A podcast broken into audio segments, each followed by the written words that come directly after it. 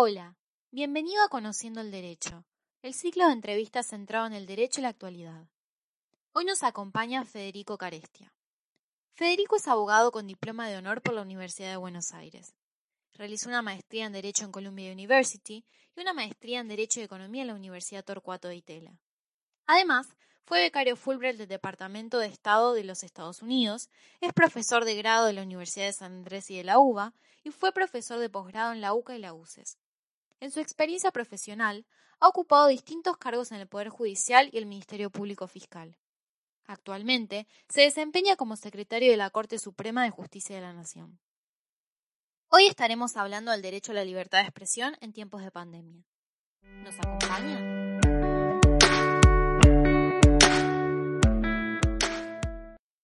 Hola Federico, muchísimas gracias por recibirme y esta oportunidad de entrevistarte. Bueno, Lucía, muchísimas gracias por la invitación. Encantado de poder participar y poder charlar un rato con ustedes. El tema que nos convoca hoy son las fake news. Las fake news o noticias falsas son un tipo de bulo que consiste en un contenido pseudo periodístico difundido a través de portales de noticias, prensa escrita, radio, televisión y redes sociales y cuyo objetivo es la desinformación. En el debate de representación y comunicación política en la era de la fake news, en el marco de la reunión T20 Summit, se definió la fake news como aquello que establece un vínculo con la verdad en el que no solo hay intención, sino también hay algo de las creencias que se transforman en ideología. En las últimas semanas, a raíz de la crisis mundial producto de la pandemia, se ha hablado mucho de la fake news y la desinformación que genera en la ciudadanía. ¿Existe algún tipo de tensión entre la libertad de expresión la necesidad de evitar la propagación de noticias falsas? Bueno, claramente tenemos una tensión muy fuerte hoy en día, más en esta situación excepcional que estamos viviendo, entre lo que es la libertad de expresión y la difusión de noticias, como decir muy bien vos, Lucía, falsas, ¿no? Eminentemente falsas o teorías conspirativas o como quieran llamarlo. Lo cierto es que en este marco excepcional en el que vivimos, creo que todos estamos de acuerdo en que el derecho fundamental al que queremos proteger es la salud humana. Y en este contexto me parece que es crucial poder decir que no solamente el derecho a la salud depende estrictamente del acceso a la atención sanitaria, sino también del acceso a la información. O sea, a mí no me alcanza con poder ir al hospital o poder tener el tratamiento por parte de un médico o acceder a los medicamentos pertinentes, sino que también necesito como persona física y como comunidad, conocer cuál es la naturaleza de las amenazas, qué medios tengo para protegerme, cómo me tengo que lavar las manos, qué productos tengo que utilizar para limpiar las cosas que compro en el supermercado. Entonces, hay una necesidad de tener una información actualizada, una información fidedigna, una información veraz. Esto me parece que es fundamental. Entonces, ya desde esta perspectiva empezamos a percibir que, digamos, el derecho a la libertad de expresión y el derecho al acceso a la información, en este contexto especial de coronavirus y de pandemia, tiene un rol trascendental. ¿no? Basta con ver que hay algunos eh, gobiernos extranjeros que han difundido información sin base científica y eso ha generado una situación de incertidumbre y además de acciones desacertadas, para ponerle alguna palabra, por parte de los ciudadanos. Entonces, ya vemos entonces que en primer lugar, tenemos una necesidad de proteger el derecho a la libertad de expresión, porque no solamente incluye esta idea de, expresarse libremente, sino también de la comunidad de acceder a esa información. Entonces, obviamente que el hecho de que haya información que sea falsa, bueno, puede generar un problema. ¿Cómo deberían ser abordadas las noticias falsas o fake news? Es decir, ¿quién y cómo determina cuándo una noticia es falsa? Me parece que las fake news tienen la posibilidad de ser abordadas desde una multiplicidad de lugares. La primera que tenemos es claramente si podemos verdaderamente predicar falsedad sobre lo que se está diciendo. Si podemos afirmar que lo que alguien está diciendo cumple con estos requisitos de la definición que vos diste anteriormente sobre news, ¿no? ¿Quién juzga? ¿Quién dice? ¿Qué es, de alguna manera, la desinformación? mucho se habla sobre que estas teorías pueden generar, sobre todo en este marco, preocupaciones, pánico, desorden social. ¿no?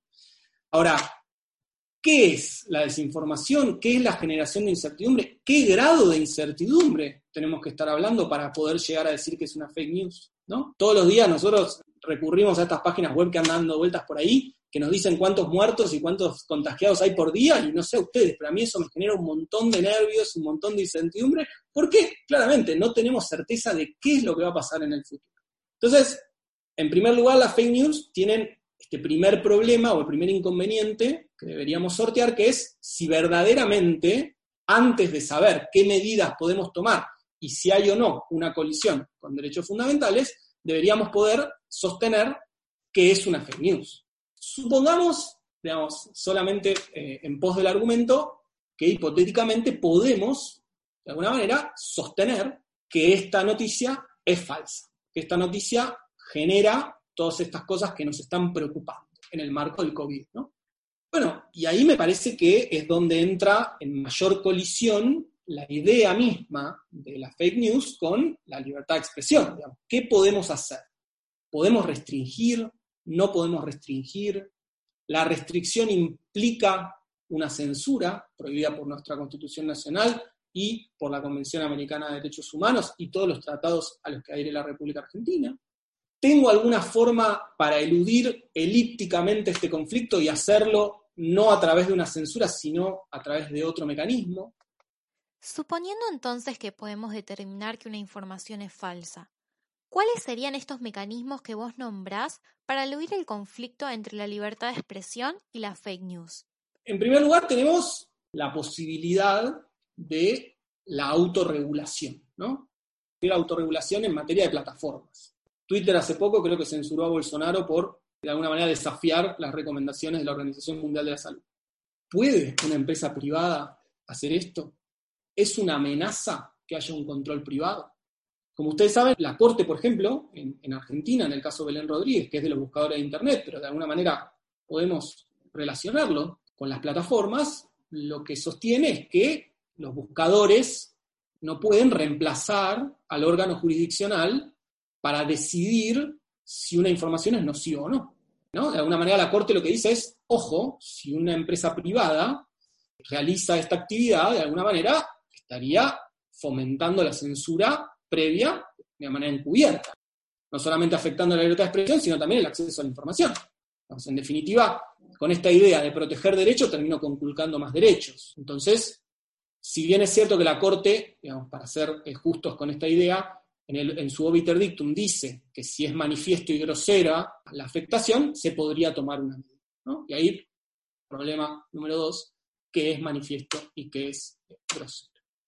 Entonces, la autorregulación de la plataforma puede ser una opción. Yo creo que en el sistema norteamericano esto probablemente tenga poco aceptación, quizás en el derecho europeo tenga más, y el derecho argentino, como siempre, es digamos, un mix, yo creo que en esta materia se acerca más al derecho norteamericano.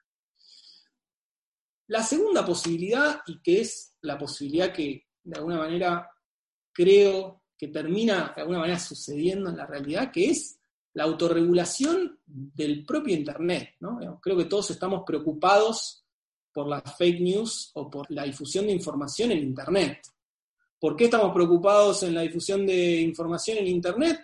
Bueno, porque Claramente vivimos en una sociedad hiperglobalizada, las formas de comunicarnos han cambiado, procesamos la información y socializamos el conocimiento humano de una manera diferente a la que la hacían en otras generaciones.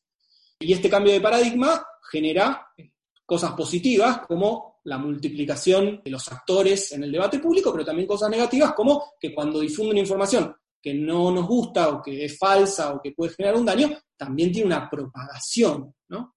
Hay un caso muy conocido en Estados Unidos que es el, caso de Reno versus American Civil Liberties, del cual la Corte estadounidense dice, Internet es una conversación mundial sin barreras, o sea, es la forma más participativa que tenemos de discurso en masa.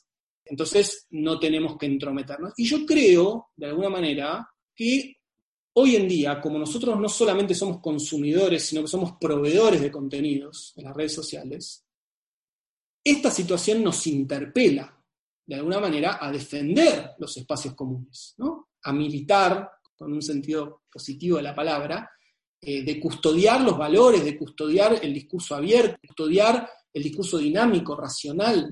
Eh, creo que a todos nos ha pasado en las últimas semanas de recibir esos audios del director de tal hospital que decía tal o cual cosa y automáticamente, o a la hora o a los dos días, nos llegaba otra catarata de mensajes diciendo esto es fake, esto no es así, esta persona no se llama de esta manera, no trabaja en tal hospital.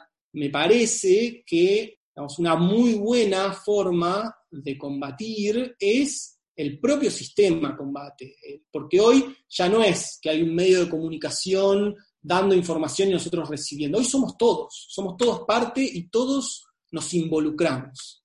¿no? Y está esta famosa frase que dice que contra la falsedad el mejor discurso es la verdad. Basta con, y no quiero aburrirlos con cuestiones jurídico-históricas, pero digo, basta con volver a los pensadores norteamericanos más importantes sobre libertad de expresión, como John Milton, o John Stuart Mill, o Madison, o Brandeis, o Holmes, o quien sea, para ver que precisamente todas las teorías o todas las construcciones sobre la libertad de expresión están basadas en la idea de que es necesario poder contrastar los discursos falaces con los discursos verdaderos. Holmes hablaba del mercado de las ideas, ¿no? Pero Milton quizás, que era el, más antiguo, digamos, hablaba de esta necesidad de, que para poder, de alguna manera, lograr llegar a la verdad cristiana, decía él, necesito conocer lo falso.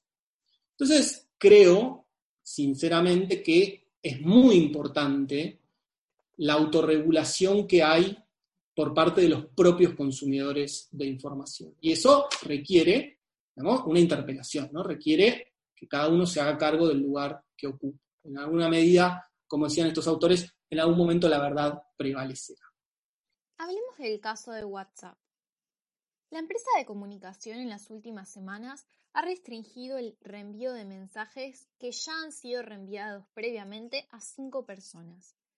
De esta manera, se limita la viralización de mensajes. Ahora bien, se ha escuchado en los medios de comunicación los efectos que dicha norma tiene en la libertad de expresión, como por ejemplo la imposibilidad de organizar protestas masivas dada la limitación del reenvío de mensajes en este medio de comunicación. ¿Cambia de manera alguna tu análisis a partir de esta afectación al derecho a la protesta? Mira, la realidad es que más allá de que entiendo que el efecto está mirado siempre desde la perspectiva del interlocutor, ¿no? Porque depende mucho de qué caso estemos analizando. Hay otros que podrían sostener que WhatsApp de alguna manera está limitando la propagación para que no se caiga el sistema, para que no haya caudal interminable de información dando vueltas. Me parece que las empresas privadas tienen mecanismos regulatorios sobre cómo se utiliza o cómo se usa determinada aplicación. Esos mecanismos están en función de la aceptación de términos y condiciones que uno hace y las empresas de alguna manera tienen un margen de maniobrabilidad, por algo son empresas privadas que proveen un servicio, para establecer de qué manera se puede llevar adelante la comunicación. Yo creo que las empresas privadas lo que no pueden hacer es tener situaciones de censura específica o de discriminación. Es decir, que si el mensaje que yo estoy viralizando va para un lado y me lo prohíben, y el mensaje que estoy viralizando a otra persona va para el otro y no se lo prohíben, eso genera una situación de discriminación que tiene que ser atendida en clave constitucional del derecho a la libertad. Ahora, si la plataforma utiliza un sistema restrictivo en función de una situación de emergencia que aplica para toda la ciudadanía por igual y que en definitiva no genera una censura estricta, sino más bien una imposibilidad de viralización o propagación de información, bueno, no me parece o yo no lo veo en principio, no, veo un problema importante en este contexto, no, no, no lo veo, no veo que eso afecta al derecho de protesta. Me parece que siempre que hay una imposibilidad de llevar adelante un mensaje por un medio, surge otro para solucionar ese problema. Me preocuparía mucho más que haya un tema de discriminación. Me preocuparía que una plataforma privada impida la viralización de un mensaje y no lo haga con otro. Eso me preocuparía en términos de libertad de expresión. Retomando un poco lo que acabas de comentar, entonces existen dos maneras de autorregulación. Aquella que hacen las empresas privadas y aquella que hacen los propios consumidores de los medios de comunicación y redes sociales. Ahora bien, en los hechos también hay una regulación por parte del Estado. Este es el caso, por ejemplo, de Hungría, en el que su presidente ha cerrado ciertas páginas web y medios de comunicación en las últimas semanas por la pandemia. ¿Podría el gobierno controlar ex ante la propagación de noticias? Es decir, ¿podría censurar cierta información falsa previo a su publicación? La pregunta es muy buena porque creo que en los últimos tiempos, desde que empezó la pandemia, hemos visto muchos o muchas afrentas o intentos de afrenta contra la libertad de expresión. Una de ellas, bueno, quizás el, caso de Hungría es el caso más paradigmático, pero no solamente tenemos el caso de Hungría, tenemos el caso de Eslovenia, tenemos casos a nivel americano, en Bolivia, en Perú, Cuba, Venezuela, eh, Guatemala, tenemos un montón de medidas de los gobiernos estableciendo tipos penales para, de alguna manera, criminalizar expresiones. Claramente el, tema de Hungría es el caso más preocupante porque se ha utilizado la pandemia y la emergencia sanitaria como un canal para tomar medidas sumamente autoritarias. Yo creo que uno de los problemas más grandes que tenemos en este contexto es que muchas veces la emergencia, en este caso la emergencia sanitaria, genera una suerte de tentación en algunas clases de gobiernos para recortar libertades individuales. Bajo el, ropaje de la defensa de la salud pública, se toman medidas autoritarias y esto puede ser que en el futuro sean muy difíciles de recuperar. Entonces, por eso es tan importante en estas épocas la libertad de expresión, para garantizar el sistema democrático, republicano, pluralista, etc. Ante tu pregunta de si se puede, la respuesta es que va a depender del sistema jurídico. Todos los tratados internacionales de derechos humanos prohíben la censura previa. Algunos tienen excepciones. Argentina, eh, en su, en su Constitución Nacional, prohíbe la censura previa, además adhiere a la Convención Americana de Derechos Humanos, que en el artículo 13 establece, salvo el tema de espectáculos públicos, y si recurrimos a la Convención de Niños, Niñas, Adolescentes, los casos en los cuales están involucrados niños, me parece que la situación en, el derecho americano y en la Argentina es una situación donde la censura previa es un concepto casi absoluto. Entonces, me animaría a decir que en el sistema argentino las posibilidades de recurrir a este tipo de mecanismos eh, son muchísimo más limitadas. Por ejemplo, en el derecho europeo, el Pacto de Derechos en materia de la Comunidad Europea sí tiene algunas otras excepciones que se refieren a la salud pública, por ejemplo. Yo creo que en el derecho europeo podría haber alguna consideración un poquito más laxa. Lo que sí está claro, en, línea con lo que venía diciendo hace un ratito, es que en caso de que hubiera excepcionalmente, por razones ultra fundadas, y con una interpretación hiperrestrictiva algún tipo de afectación a la libertad de expresión, deberían cumplirse por lo menos todas las normas en materia internacional. Necesidad, proporcionalidad a la finalidad que se está persiguiendo como el objetivo público sanitario, respetar el principio de legalidad y además también hay una cuestión que es importante y me parece que, va en línea con esto que estábamos hablando, ¿no? Todos los intentos que haya de restricciones o de penalizaciones de información relativa a la pandemia crea una desconfianza en la información institucional, retrasa el acceso a la información fiable, tiene un efecto netamente silenciador en materia de libertad de expresión.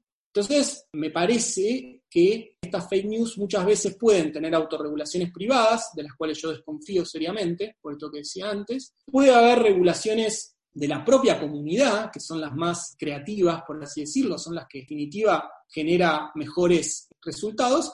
Y después puede haber restricciones legales, pero las restricciones legales tienen que ser hiper restrictivas y en principio deberían poder sortear este obstáculo, que es el obstáculo de nuestra Constitución Nacional, artículo 14, 32 y los tratados de derechos humanos incorporados a nuestra Constitución, que es la prohibición de censura previa. Retomando la tensión que bien marcaste entre el derecho a la salud y la libertad de expresión, si bien la Argentina no prevé como Europa una limitación al derecho a la libertad de expresión por materias sanitarias, rige de igual manera el principio de que los derechos no son absolutos. Entonces, ¿bajo qué circunstancias dirías que el derecho a la libertad de expresión debe ceder ante el derecho a la salud? creo que también tenemos las mismas dificultades que antes, ¿no? Porque en este contexto, el primer problema que tenemos es si verdaderamente podemos predicar falsedad o verdad de una noticia. No solamente un médico conocido dijo esto, sino que hubo presidentes, ministros de salud, secretarios de salud en distintos países que han brindado informaciones sobre posibles medidas para prevenir o para controlar o para contrarrestar el coronavirus, que luego se ha demostrado que no tenían una base científica sólida. Entonces, ya de por sí, quien juzga esa información y dice que esto está mal, lo hace presumiendo que él sabe o que tiene una base científica para sostener que está mal, ¿no? Y lamentablemente vivimos en una situación de incertidumbre generalizada, donde nadie sabe a ciencia cierta si lo que dice uno es mejor o peor que lo que dice el otro. ¿no? Podemos sí determinar que en muchas circunstancias ha habido equivocaciones graves. Yo creo que si tu pregunta es si nosotros tenemos la posibilidad de conocer que hay una equivocación muy grave y que esa equivocación muy grave está generando un pánico social lo suficientemente importante como para afectar a la ciudadanía en el marco de una emergencia sanitaria, yo creo que podría haber una medida restrictiva. Pero esa medida restrictiva tendría que cumplir con todos estos requisitos que acabo de nombrar anteriormente y ser de interpretación restrictiva y excepcional. Porque yo creo que es muy importante en este contexto, y creo que, más allá de los tintes políticos, eh, la Argentina de alguna medida lo ha estado logrando. Lo digo porque el presidente, el jefe de gobierno, el gobernador de la provincia, intendentes opositores y oficialistas se han sentado en la misma mesa y han intentado a lo largo del tiempo, a veces en mayor o menor medida, generar un discurso en común. Creo que esta idea de los mensajes sólidos por parte del gobierno, con apoyo de los medios de comunicación, que tienen que estar ahí para controlar los autos de gobierno, son muy importantes en la medida en que cuenten con información relevante y base científica sólida, como para también contrarrestar esta situación. Parece que hay muchas medidas que a veces son más eficientes que la restricción. Pero coincido con vos en que si hubiera una situación excepcional, que pudiéramos predicar que esa información es falsa y pudiéramos sostener o concluir que esa información falsa está provocando un problema grave en materia de salud pública, bueno, ahí podríamos tomar una decisión. Lo que siempre decimos es que el riesgo que tiene este tipo de decisiones cuando no son en este contexto excepcional que vos acabas de nombrar es que termine extendiéndose a situaciones para las cuales no fueron pensadas y terminemos adoptando posturas de las cuales hemos salido, gracias a Dios, hace muchísimo tiempo. ¿Crees que todas estas medidas que se están tomando, tanto a nivel gobierno como de empresas privadas, va a afectar en un futuro la interpretación de la libertad de expresión? ¿O crees que es algo más provisorio por la emergencia? Creo que ninguno de nosotros está hoy en condiciones de saber cuáles van a ser las secuelas que va a tener esta situación. Creo que ninguno de nosotros lo sabe. La misma incertidumbre con la que nos manejamos sobre cuándo vamos a poder salir de nuestros hogares está trasladada a cómo va a ser el mundo después de esto. Creo que no, terminamos de dimensionar lo que está pasando y que nos vamos a dar cuenta desde el punto de vista político, social, económico y hasta cultural cuando esto termine. Y la verdad es que sería hacer futurología pensar si esto va a afectar o no la libertad de expresión. Sí lo que creo es que hay un montón de organismos internacionales que están bregando por que la libertad de expresión en este contexto especial no sea cercenada, sino más bien protegida, porque verdaderamente hoy la posibilidad de expresarse y acceder a la información es un derecho crucial, es un derecho crucial. Así que no, no, no, no, no, me lo puedo imaginar y quizás hasta dudo seriamente que esto pueda generar, por lo menos en nuestro país, una afectación seria. Bueno, Federico, muchísimas gracias por la entrevista y por todo tu tiempo. La verdad estuvo muy buena. Bueno, de nada. Les deseo muchísimos éxitos con la red.